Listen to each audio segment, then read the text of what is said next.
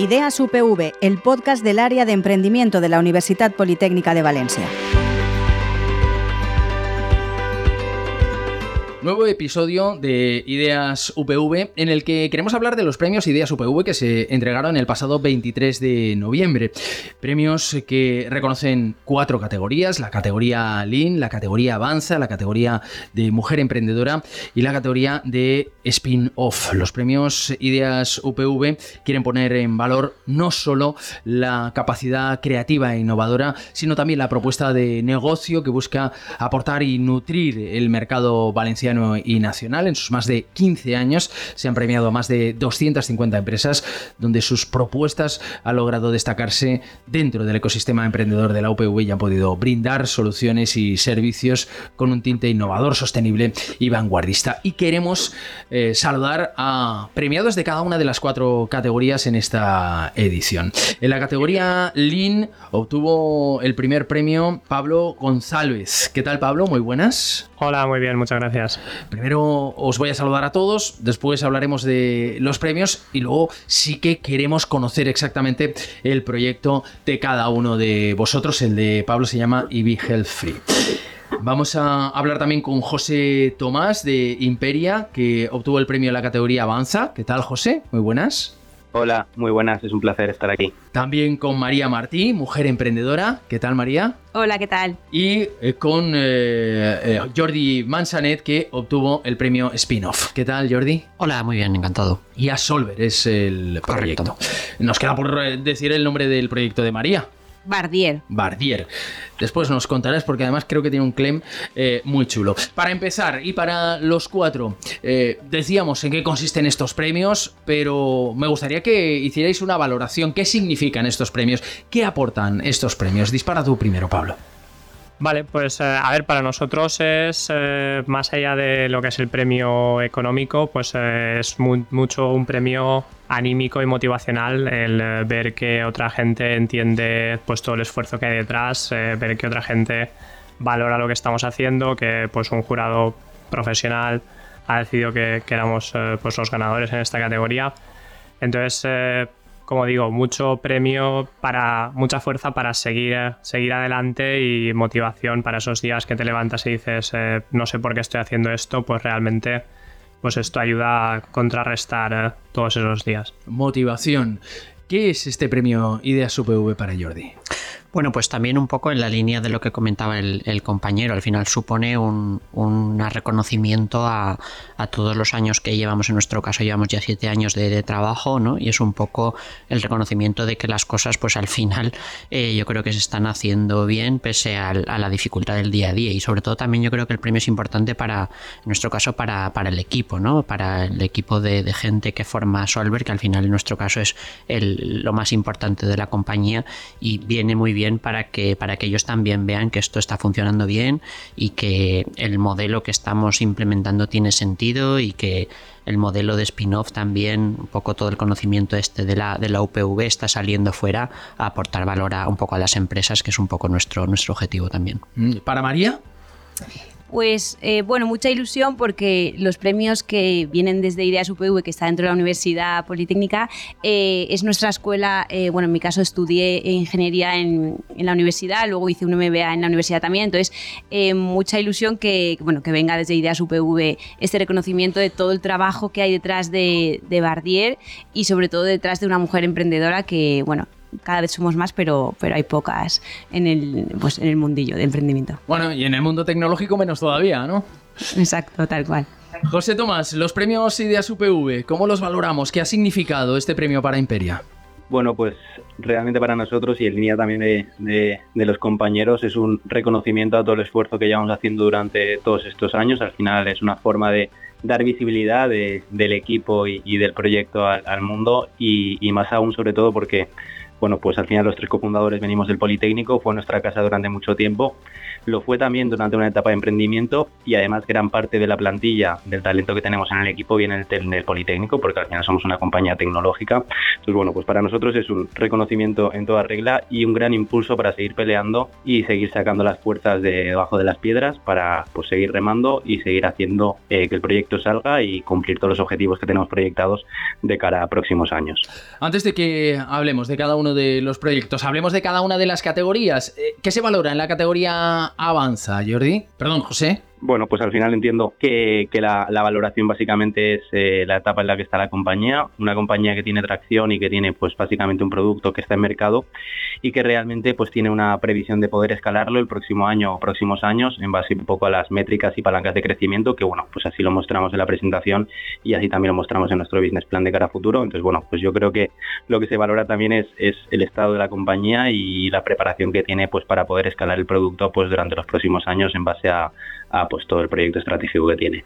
Y para darte el premio a la mujer emprendedora, María, ¿qué han valorado?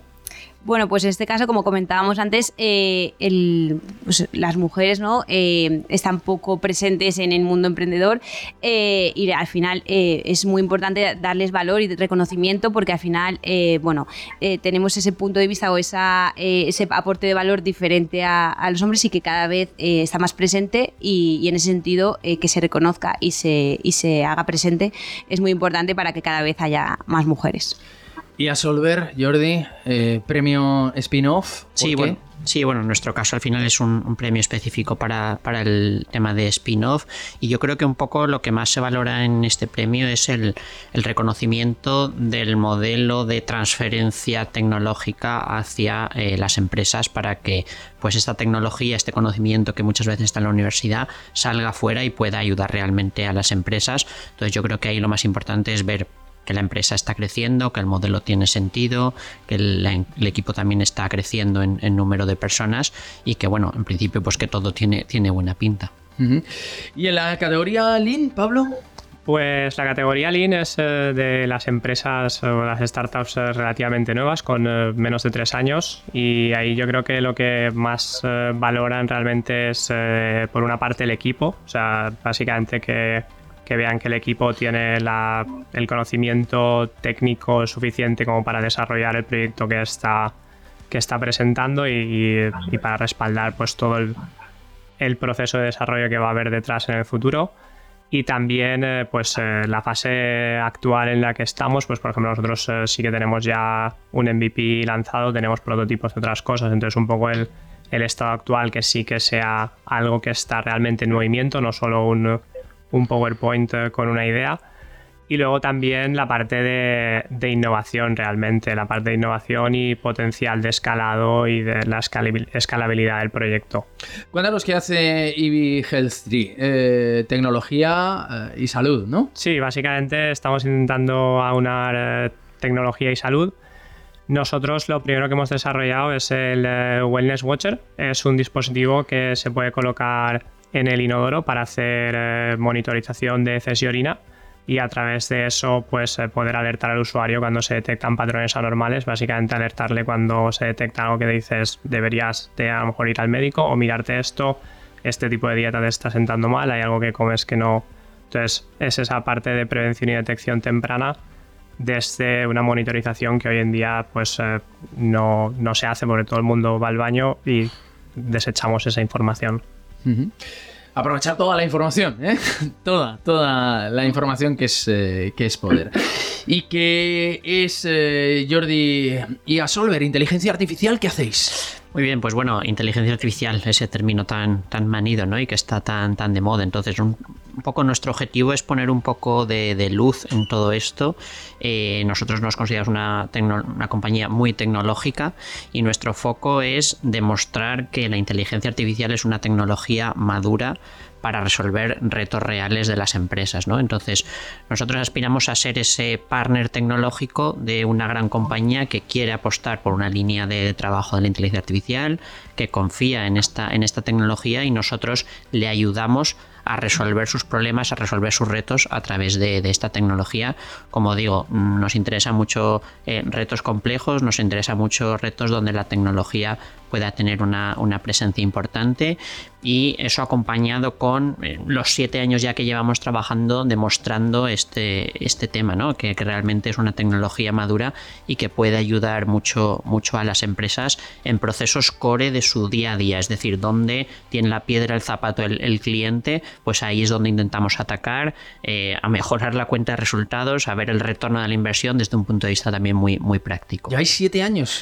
Eh, sí, siete años ya, en 2016 empezamos, llevamos ya siete años. ¿Siete años? volcados en la inteligencia artificial. Sí. Todos pensábamos que hacía un año, en noviembre del año 2022, que fue cuando apareció ChatGPT, eh, es cuando tuvimos la gran mayoría, ¿eh? ese primer gran contacto con la inteligencia artificial. Sí, esto es una ola que avanza muy rápido. A ver, la inteligencia artificial es una disciplina de, la informática que lleva pues 40, 50 años encima de la mesa, ¿no? Lo que pasa es que sí que es verdad que hasta el gran público no ha tenido un impacto real desde hace uno o dos años con todo el tema de ChatGPT, pero luego realmente también hubo un cambio muy importante hace seis o siete años en los que se dio un vuelco muy importante a ver que se podían hacer cosas realmente avanzados, ¿no? Un cambio eh, radical. Y bueno, realmente suena mucho todo lo de ChatGPT, pero bueno, la inteligencia artificial, como digo, también es, realmente muchas más cosas. Se pueden trabajar en multitud de, casos de uso, casos de, éxito, donde la IA puede ayudar. Pero sí, es una tecnología realmente madura, porque como digo, lleva trabajándose pues decenas de, años. Voy a pedir eh, después a cada uno un caso de uso, eh, pero quiero que me hable María de Bardier. Bueno, eh, en Bardier diseñamos moda plegable sobre sí misma, al tamaño del móvil, para llevar siempre en el bolso, para ir siempre preparada. Eh, bueno, es darle una parte de utilidad o funcionalidad a las prendas del sector de la moda, ¿no? Entonces, em, con esa funcionalidad lo que, lo, que, lo que hablábamos antes de los por si acaso, ¿no? Lo que, lo que permite es que en esas situaciones de, imprevisto de lluvia inesperada, que hay previsión de lluvia, no sabes si lloverá, de, frío por si ponen el aire acondicionado más de la cuenta, eh, de si te manchas y no llevabas una prenda para cambiarte, pues todas estas, pues estas casuísticas eh, se pueden solucionar con Bardier porque puedes llevar prendas de ropa eh, para todas esas situaciones. Y, al final la idea también es poder viajar eh, bueno, con un concepto de, mm, equipaje ligero que ocupe poco espacio y, bueno, que pueda permitirte viajar eh, de forma sencilla y cómoda. Claro, no, hace falta no hace falta facturar maletas, ¿no? Con... Nada, con, la bolsa de mano te puedes hacer la maleta para todo el fin de semana con Martín. Bueno, pues ahí ya tenemos casi el caso de uso, pero, pero después lo vamos a, preguntar. Eh, José Tomás, cuéntanos tú. Bueno, pues nosotros ofrecemos soluciones SaaS para gestionar y optimizar los procesos de planificación de nuestros clientes. Básicamente tenemos tres módulos. Uno primero en cual eh, lo que vamos a hacer es ayudar a nuestros clientes a saber cuánto van a vender, es decir, previsión de ventas, saber para cada producto, cada cliente, cada canal, cada familia cuánto van a vender exactamente.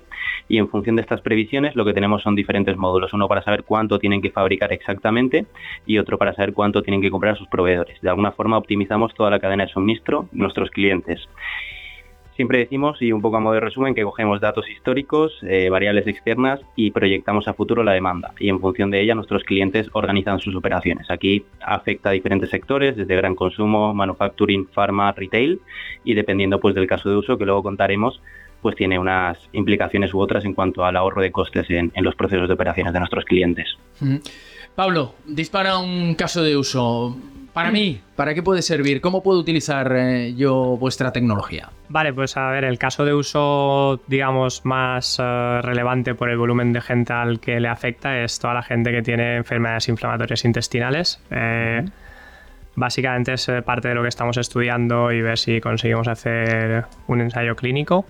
Y, y es principalmente pues cosas como el síndrome de intestino irritable que se estima que afecta hasta el 10% de la población. Mucha gente ni siquiera sabe que lo tiene porque todo el mundo va al baño y piensa que lo que hacemos día a día es normal.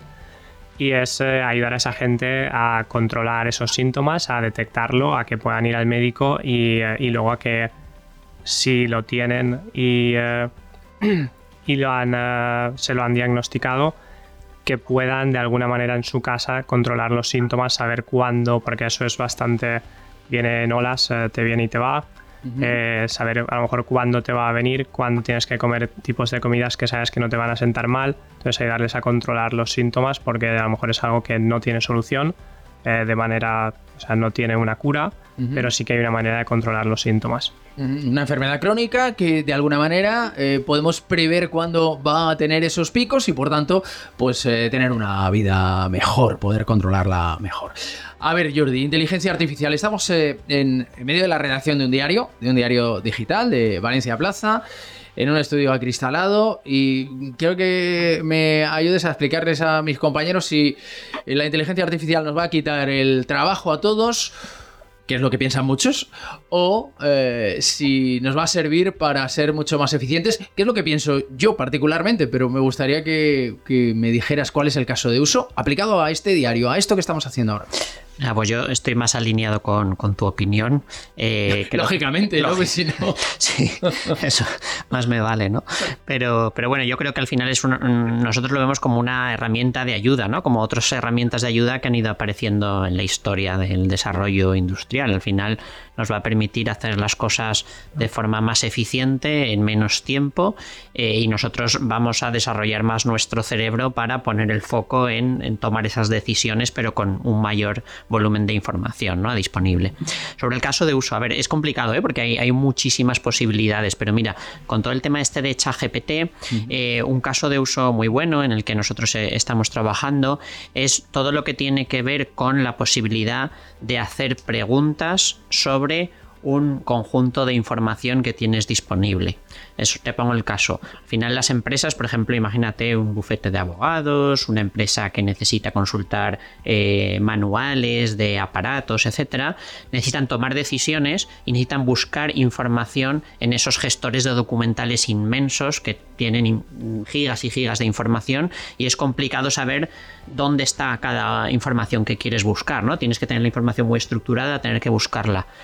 Lo que nosotros proponemos es la posibilidad de hacer preguntas, como en ChatGPT precisamente, preguntas en lenguaje natural, en el que tú puedes hacer directamente preguntar las dudas que tengas, las dudas que te interesa y que esto vaya a buscar a ese gestor documental, a ese eh, silo de conocimiento, podríamos llamarlo de alguna forma, para darte las respuestas adecuadas en base a tu información histórica. No solo, digamos, información general, como pueda funcionar ChatGPT, que al final tiene un conocimiento pues, de información de cualquier tipo, sino algo especializado para eh, tu, sector y para tu información. Es decir, hacer preguntas en lenguaje natural y obtener respuestas acertadas y acotadas eh, en tiempo real, digamos, esa interfaz inteligente que te pueda ayudar a desarrollar tu trabajo y a tener información actualizada.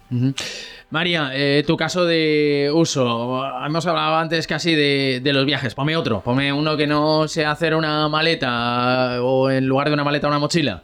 Pues, a ver, realmente eh, es cierto que el caso de uso más eh, utilizado, como si dijéramos, o nuestra prenda estrella al final sería la chaqueta plegable eh, para llevar en el bolso plegada para por si refresca, ¿no? Entonces realmente el caso de uso más útil eh, son el paraíso de las madres, ¿eh? Son todas esas situaciones de que tu abuela o tu madre te decía, coge algo por si refresca, pues ahí es cuando llega Bardier y entonces tú llevas eh, tu chaqueta plegada en el, en el bolso y, puedes, bueno, pues en el momento en que ponen aire acondicionado más fuerte de la cuenta o simplemente estás en una terraza y empieza a hacer aire o, o, bueno, no tenías previsto que iba a hacer frío y de repente pues empieza a hacer frío. Pues todas esas situaciones eh, irías preparado con esa chaqueta que llevarías en el bolso y, podrías ir ya pues... Em, bueno, pues ya no sin constiparte o sin pasar frío en ningún momento, ¿no? Eso es lo que hemos comentado antes de la marca del por si acaso, porque son para por si refresca, por si llueve, por si te manchas, son todas esas situaciones de por si acaso de, que necesitarías la prenda. Muy bien, y en estas épocas además que hay cambios de temperatura, bueno, tendríamos que tener más cambios de temperatura, ¿eh? que toca algo más de frío del que, del que estamos eh, teniendo. José Tomás, un caso de uso para Imperia. Bueno, pues básicamente nuestro principal caso de uso es el módulo de forecast, el módulo de predicción de ventas. Concretamente en el sector de alimentación, pues lo que haríamos sería conectarnos al sistema origen del cliente, es decir, el RP, para recoger sus históricos de ventas, maestro de producto, maestro de clientes y además añadir variables externas y en base a esta información nuestra algoritmia lo que haría sería proponer un forecast a futuro, ¿vale? Un forecast, una previsión de ventas a 12 meses vista que el cliente va a poder ver a nivel mensual, semanal, incluso a nivel diario, ¿vale? Y para cada uno de sus productos, haciendo esta previsión no solo en cajas, sino que también en euros. Lo que le permitimos a nuestros clientes es, en base a este forecast, que lo proponemos de forma dinámica y sobre todo pues unificando todo lo que tiene que ver la cadena de suministro, porque al final cuando haces un forecast interviene la parte de demanda, la parte comercial, la parte de marketing, entonces, de esta forma proponemos un forecast que cada mes vamos a ir iterando y vamos a hacer un reforecast en base al cual pues va a ir cambiando y va a ir evolucionando esa previsión de ventas que los diferentes equipos comerciales van a poder validar y en base a esta información que yo vaya validando de forma periódica, nuestros clientes lo que hacen es organizar su producción y organizar sus compras. ¿vale? Al final esto tiene diferentes afectaciones. En primer lugar es un aumento en la fiabilidad. Si aumento la fiabilidad, aumenta el nivel de servicio y por tanto vendo más y esto tiene un impacto muy positivo en la cuenta de resultados. Y luego lo que tenemos además de impactos también son en el ahorro de costos de planificación de la producción y compras. Si yo sé cuánto voy a vender exactamente, pues voy a tirar menos producto a la basura y voy a comprar mejor a nuestros proveedores, ¿vale? Que eso sería un impacto económico. Luego impacto a nivel de tiempo, pues nuestros clientes lo que antes podían trabajar y hacer durante tres días eh, de forma rudimentaria con Excel, bajándome mm, hojas Excel dinámicas, etcétera, que hacían cada, cada día o repetían periódicamente, esto lo automatizan al máximo, reducen hasta un 40% su tiempo en tareas manuales y lo dedican a tomar mejores decisiones, saber cuánto fabricar, cuánto vender y optimizar toda la cadena de suministro. Bueno, pues eh, yo ahora lo que os quiero pedir con la dificultad de, este mundo tan cambiante y de cómo la tecnología además eh, evoluciona de una manera muy rápida. Eh, claro, yo recuerdo aquel tiempo en que se hacían planes de negocio a cinco años. Eso es inviable. Así que es inviable pensar, saber ahora mismo qué va a pasar dentro de cinco años, ¿no?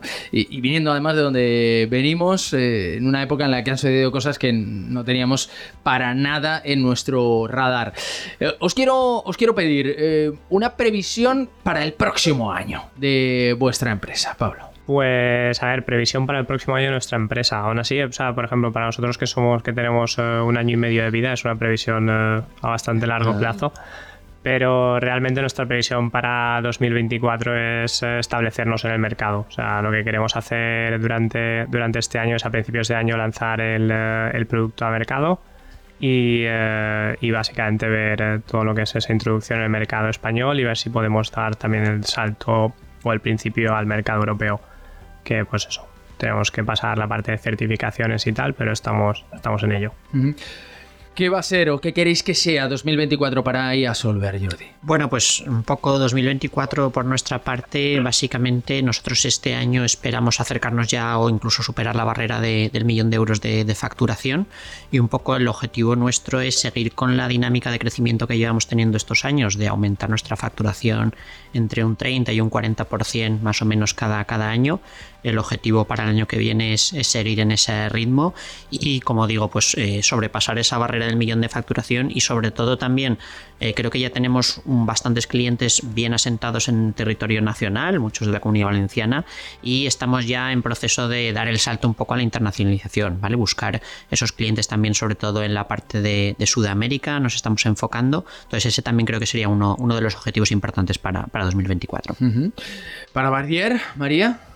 Pues bueno, en Bardier eh, seguir creciendo como hemos hecho estos años. Eh, internacionalizar la marca, que es cierto que estamos eh, muy asentados en España y poder seguir creciendo y, bueno, pues ofrecer mercado a todo, a todo el mundo. Y, bueno, luego también crecer en colecciones, en prendas plegables, ¿no? Con este concepto de, por si acaso, que al final hay un infinito de, de, por si acaso y de, prendas que podemos seguir sacando. ¿Hacia dónde va Imperia en 2024, José? Bueno, pues actualmente somos un equipo de 19 personas. Eh, de cara a, finales de año nos acercaremos también al millón de, de, ARR de facturación y la idea es estamos cerrando una ronda de inversión, nuestra próxima ronda, para el año que viene conseguir escalar el equipo hasta 70-80 personas y como objetivos un poco más comerciales sería asentar España, ahí, perdón, sí, España, donde, donde actualmente tenemos eh, la gran masa crítica de clientes y comenzar con esa parte de internacionalización hacia otros países de Europa donde ya tenemos presencia en diferentes países, más de siete concretamente, pero bueno, pues al final llevar ese motor de ventas a otros países, que es el que nos está funcionando actualmente en España. Pues muchísimas gracias a los cuatro, premio Lean para Ivy Health Free. Eh, Pablo González ha estado con nosotros, premio Avanza para José Tomás de Imperia, premio Mujer Emprendedora para María Martí de Bardier, premio Spin-off para Jordi Mansanet de IA Solver, décimo séptima edición de los premios Ideas UPV. Esperemos que en la decimoctava también haya empresas, eh, proyectos eh, muy interesantes premiados y que en 2024, cuando vayáis a la gala de premios de la decimoctava edición, vuestras previsiones para este año se hayan cumplido. Muchísimas gracias a los cuatro. Gracias. Muchísimas gracias.